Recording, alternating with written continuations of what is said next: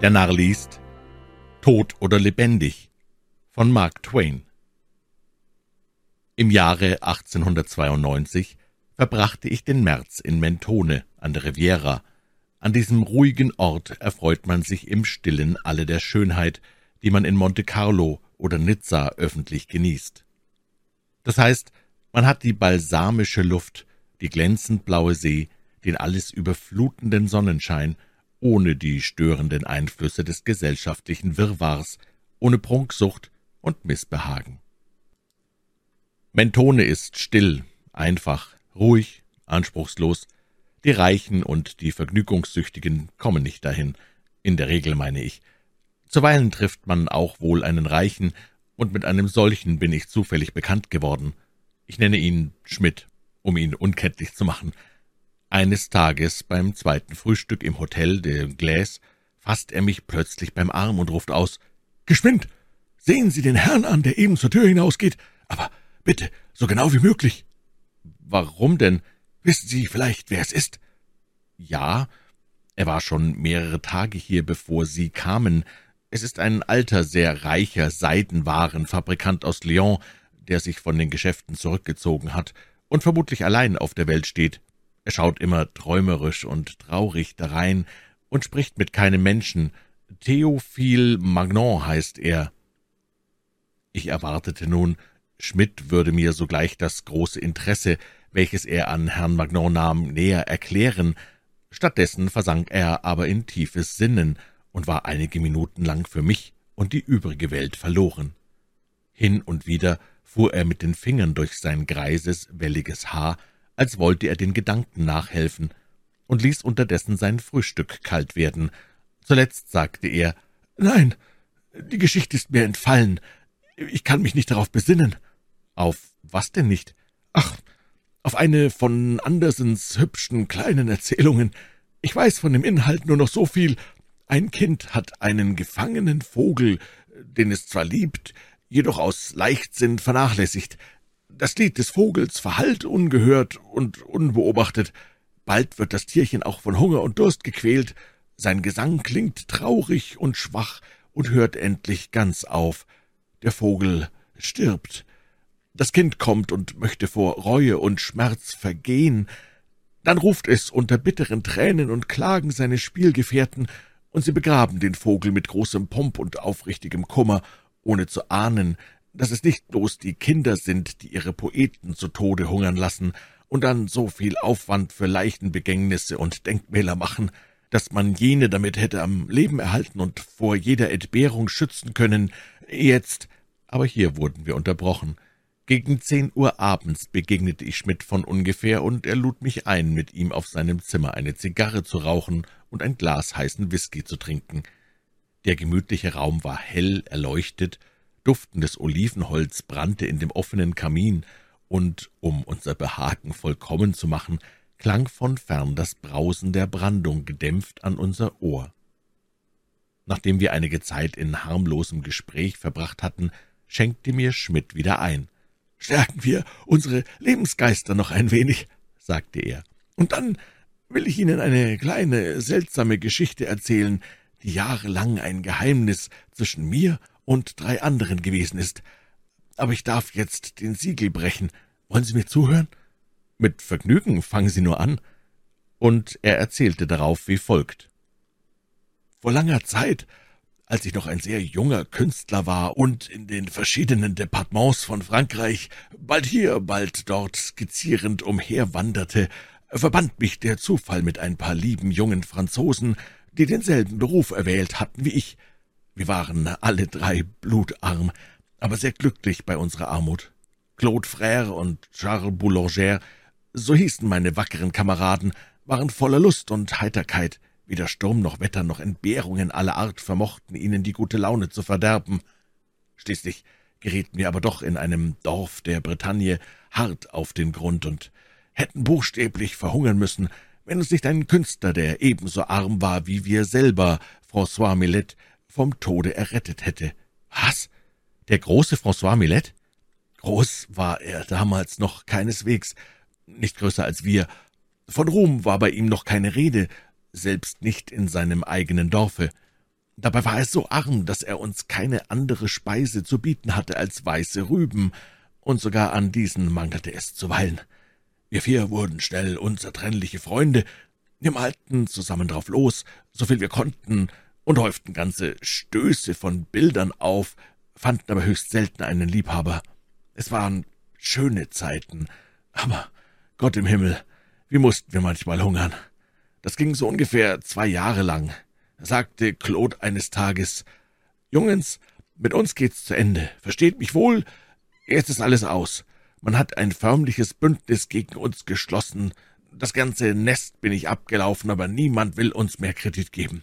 Kein einziges Sou, bis alle Reste und Schulden bezahlt sind.« Uns überlief es kalt den Rücken. Wir wurden alle bleich vor Schrecken. Unsere Lage war wirklich trostlos geworden. Nach langem Schweigen hob Millet endlich mit einem Seufzer an. »Mir fällt nichts ein, nichts, rein gar nichts. Äh, erfindet ihr etwas, Kameraden?« Aber keiner von uns wusste einen Ausweg, und unser bekümmertes Schweigen war die einzige Antwort, die er erhielt. Charles stand auf und ging eine Weile unruhig im Zimmer umher. Dann sagte er, »Es ist eine Schande, Seht euch nur einmal diesen Haufen von Bildern an, die so gut sind, dass man sie in ganz Europa nicht besser gemalt bekommt. Das haben uns ja auch viele von den Fremden bestätigt, die hier immer herumlungern. Ja, aber gekauft haben sie nichts, wandte Millet ein. Freilich wohl, aber Sie sagten es doch, und es ist wahr, sieh nur zum Beispiel dein Angelus. Kann irgendjemand behaupten? Ja, mein Angelus.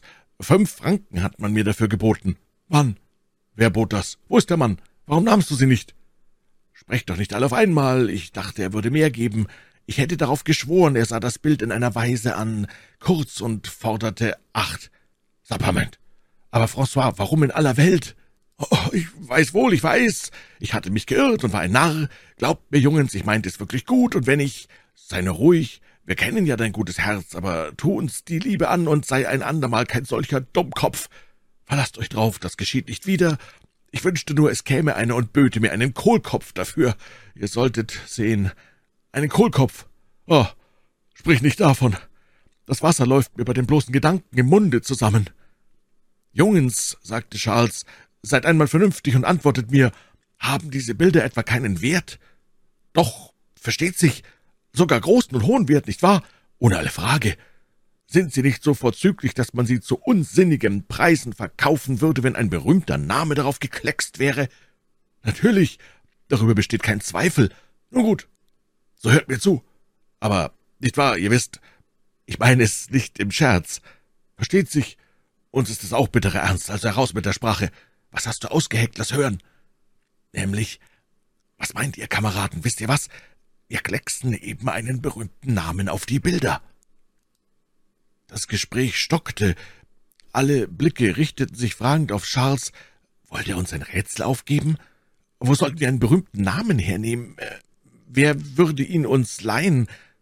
Charles nahm jetzt Platz und sagte, »Mein Vorschlag ist vollkommen ernst gemeint. Ich weiß kein anderes Mittel, uns aus dieser Klemme zu befreien. Doch halte ich es für untrüglich. Eine Menge Tatsachen, welche uns die Geschichte lehrt, bestärken mich in dieser Ansicht. Ich hoffe, mein Plan wird uns alle reich machen.« Reich? Du hast wohl den Verstand verloren. Durchaus nicht. Doch, ich glaube, du bist übergeschnappt. Was nennst du reich? Hunderttausend Franken für jeden. Oh weh, er ist wirklich verrückt geworden. Armer Charles, Mangel und Not waren zu hart für dich. Nimm ein niederschlagendes Pulver und geh sofort zu Bette. Macht ihm erst einen kalten Umschlag. Nein, holt lieber eine Zwangsjacke. Jeden Augenblick kann die Tobsucht bei ihm ausbrechen. Still, rief Millet ungeduldig, Lasst ihn doch erst ausreden. Auch gut, so spricht Charles. Was ist mit deinem Plan? Ihr sollt ihn hören. Doch muss ich euch zuvor etwas fragen. Habe ich recht oder nicht, dass das Verdienst vieler großer Künstler nicht früher erkannt worden ist, als bis sie im Elend verkommen waren? Ihr wisst, dies hat sich in der Geschichte der Menschheit so oft zugetragen, dass ich glaube, getrost ein Gesetz darauf gründen zu können, welches dahin lautet, dass das Verdienst eines jeden großen Künstlers, der namenlos und verkannt war, ans Licht kommt und seine Bilder hohe Preise erzielen, sobald der Mann tot ist. Mein Plan ist folgender. Wir wollen losen, einer von uns muss sterben. Das kam so unerwartet, und er sagte es so ruhig, dass wir im ersten Augenblick ganz still und verblüfft sitzen blieben. Dann aber brach ein wilder Chor der Entrüstung los, und es folgten allerlei medizinische Ratschläge, um dem kranken Gehirn unseres Freundes Heilung zu bringen.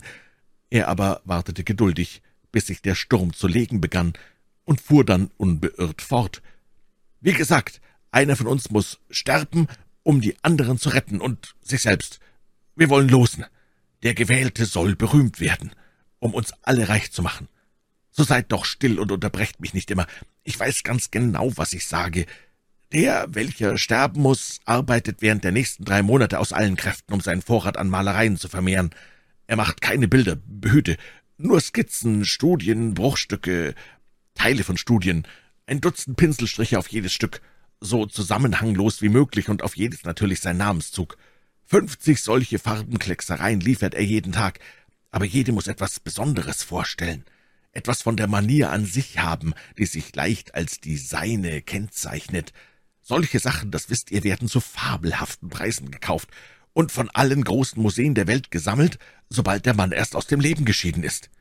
Eine Unzahl Skizzen müssen fertig werden, mindestens ein Zentner.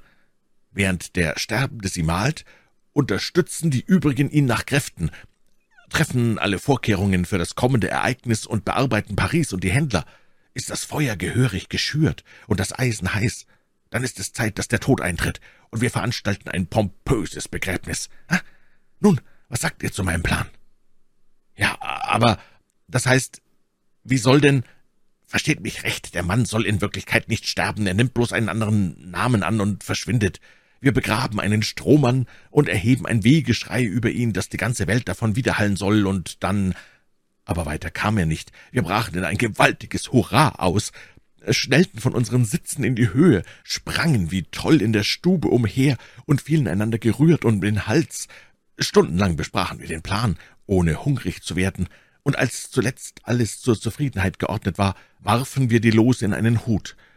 Und der Gewählte war Millet, der Todgeweihte, wie wir ihn nannten. Jeder suchte nun zusammen, was er an kleinen Schmucksachen und Andenken etwa noch besaß. Beim Pfandleiher bekamen wir so viel Geld dafür, dass es zu einem bescheidenen Abendessen und Frühstück reichte. Auch behielten wir noch ein paar Franken zur Reise übrig, nachdem wir mehrere Pfund Rüben und das Nötigste für Millet angeschafft hatten, womit er in den nächsten Tagen sein Leben fristen konnte. Am anderen Morgen machten wir drei uns gleich nach dem Frühstück auf die Strümpfe, natürlich zu Fuß. Jeder von uns trug ein Dutzend kleiner Bilder von Millet in seinem Ranzen, mit dem festen Vorsatz, sie auf den Markt zu bringen. Charles ging geradewegs nach Paris, wo er an Millets Ruhm bauen wollte, bis der große Tag gekommen war. Auch Claude und ich trennten uns, um denselben Zweck im übrigen Frankreich zu verfolgen. Es wird Sie vermutlich überraschen zu hören, wie leicht und bequem sich die Sache ausführen ließ. Nach zweitägiger Wanderung kam ich in die Nähe einer großen Stadt und begann eine Villa der Umgegend zu skizzieren, weil ich den Eigentümer auf der oberen Veranda des Hauses stehen sah. Er kam gleich herunter, mir zuzusehen. Ich ahnte schon, dass er anbeißen würde. Um sein Interesse rege zu halten, arbeitete ich sehr schnell. Gelegentlich entstüpfte ihm ein Ausruf des Wohlgefallens. Nach und nach wurde er wärmer, geriet in Begeisterung und erklärte mir schließlich rundheraus, ich sei ein Meister in meinem Beruf.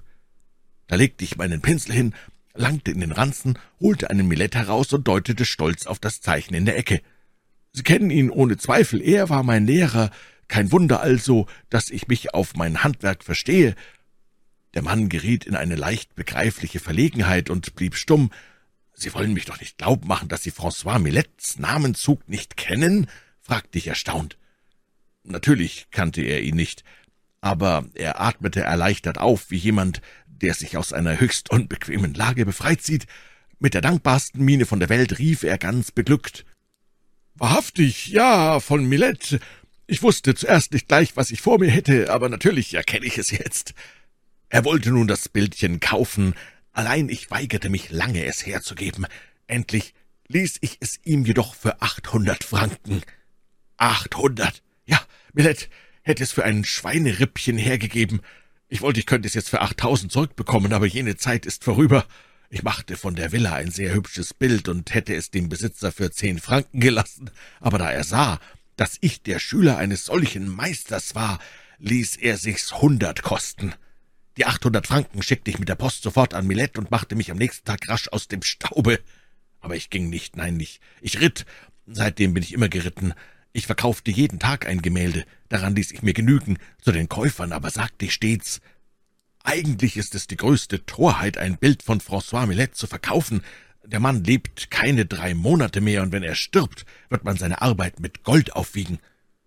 Ich gab nur alle erdenkliche Mühe, diese Tatsache so viel wie möglich zur allgemeinen Kenntnis zu bringen, äh, um die Welt auf das kommende Ereignis vorzubereiten. Den Plan, die Bilder auf solche Weise an den Mann zu bringen, rechne ich mir hoch an, denn unter uns gesagt, er stammte von mir und gelang uns allen vortrefflich. Claude war gleichfalls zwei Tage gewandert, ehe er den Verkauf begann, denn er fürchtete wie ich, Milets Ruhm möchte zu schnell bis in sein Heimatdorf dringen. Der hübsche, leichtsinnige Charles aber fing das Geschäft schon nach einem halben Tage an und reiste so vornehm wie ein Herzog. Dann und wann traten wir auch in ein Zeitungsbüro und bewarben uns um die Gunst der Presse, Nirgends war zu lesen, dass ein neuer Maler entdeckt worden sei. Man nahm einfach an, dass alle Welt François Millet kenne. Auch priesen die Blätter sein Verdienst auf keine Weise. Sie brachten nur Andeutungen über das gegenwärtige Befinden des Meisters, manchmal hoffnungsvoll, manchmal verzweifelnd, aber immer das Schlimmste befürchtend. Und das reichte vollkommen hin. Wir strichen diese Zeitungsnotizen mit Rotstift an und sandten die Nummern gewissenhaft allen Leuten zu, die uns Bilder abgekauft hatten. Sobald Charles in Paris war, nahm er die Sache geschickt in die Hand. Er knüpfte Beziehungen zu auswärtigen Korrespondenten an und ließ Millets Bedeutung in England über den Kontinent in Amerika und aller Orten ausposaunen. Sechs Wochen nach unserem Aufbruch trafen wir drei uns wieder in Paris, riefen einander Halt zu und ließen uns auch keine Bilder mehr von Millet schicken. Der Baum seines Ruhmes war so hoch und die Früchte so reif geworden, dass uns der rechte Zeitpunkt gekommen schien, um die Arbeit einzustellen. So schrieben wir denn an Millet, der möchte sich unverweilt zu Bette legen, denn wir wünschten ihn in zehn Tagen sterben zu lassen, wenn er bis dahin fertig werden könne. Nun machten wir Kasse und fanden, dass wir inzwischen 85 kleine Bilder und Studien verkauft und 69.000 Franken dafür eingenommen hatten. Charles machte noch zuletzt das glänzendste Geschäft von allen. Er verkaufte nämlich den Angelus für 2200 Franken. Wie feierten wir ihn für diese Tat! Ohne vorauszusehen, dass Frankreich eines Tages um den Besitz dieses Gemäldes mit einem Fremden kämpfen würde, der es uns schließlich für bare fünfmal hundertfünfzigtausend geraubt hatte. Am selben Abend hielten wir noch einen Abschiedsschmaus mit Champagner, und tags drauf packten Claude und ich unsere Habseligkeiten und reisten ab, um Millet während seiner letzten Tage zu pflegen, alle Neugierigen vom Hause fernzuhalten und täglich Berichte an Charles nach Paris zu senden, die in den Blättern aller Erdteile veröffentlicht wurden, um die voll Spannung harrende Welt von den Vorgängen in Kenntnis zu setzen. Das traurige Ende ließ nun nicht lange auf sich warten, und auch Charles war zugegen, um bei den letzten Feierlichkeiten zu helfen. Sie erinnern sich noch ohne Zweifel, welches ungeheure Aufsehen jenes große Leichenbegängnis machte, die bedeutendsten Persönlichkeiten aus aller Herren Länder kamen damals herbeigeströmt, um ihre Teilnahme zu bezeugen. Wir vier, noch immer unzertrennlich, trugen den Sarg und wollten uns von keinem dabei helfen lassen. Mit gutem Grund, denn es befand sich nichts darin als eine Wachspuppe. Anderen Sargträgern würde das geringe Gewicht ohne Zweifel aufgefallen sein. Wir vier, die wir alle Entbehrungen der schweren, jetzt auf ewig vergangenen Zeit mit treuer Freundschaft geteilt hatten, haben nun auch den Sarg. Vier? Welche vier? Nun, wir vier, denn Millet half seinen eigenen Sarg tragen, verkleidet natürlich. Er galt für einen entfernten Verwandten. Merkwürdig, aber wahr, buchstäblich wahr. Sie werden sich auch erinnern, wie die Bilder Millets im Preise stiegen. Wir wussten kaum, was wir mit all dem Gelde anfangen sollten. In Paris lebt ein Mann, der siebzig Stück Millets besitzt. Er hat uns zwei Millionen dafür bezahlt. Und was die Unmenge von Skizzen und Studien betrifft, die Millet in den sechs Wochen, während wir unterwegs waren, zusammengestellt hat, so würden Sie staunen, für welche Preise wir sie heute noch verkaufen, das heißt, wenn wir uns überhaupt dazu verstehen, sie herzugeben. Das ist wirklich eine wunderbare Geschichte. Ja, sie hat einen ganz hübschen Schluss. Was ist denn aber aus Millet geworden? Können Sie ein Geheimnis bewahren? Versteht sich. Erinnern Sie sich des Mannes, auf den Sie heute im Speisesaal aufmerksam machten. Das war François Millet. Nicht möglich. Ja, er, er selbst. Das war einmal ein genialer Mann, der sich nicht zu Tode gehungert hat, um dann den Lohn, der ihm gebührte, in die Taschen anderer fließen zu lassen. Diesem Singvogel war es nicht bestimmt, sich das Herz umsonst aus dem Leibe zu pfeifen, um den kalten Pomp einer großen Leichenfeier als einzige Bezahlung zu halten. Dafür haben wir Sorge getragen.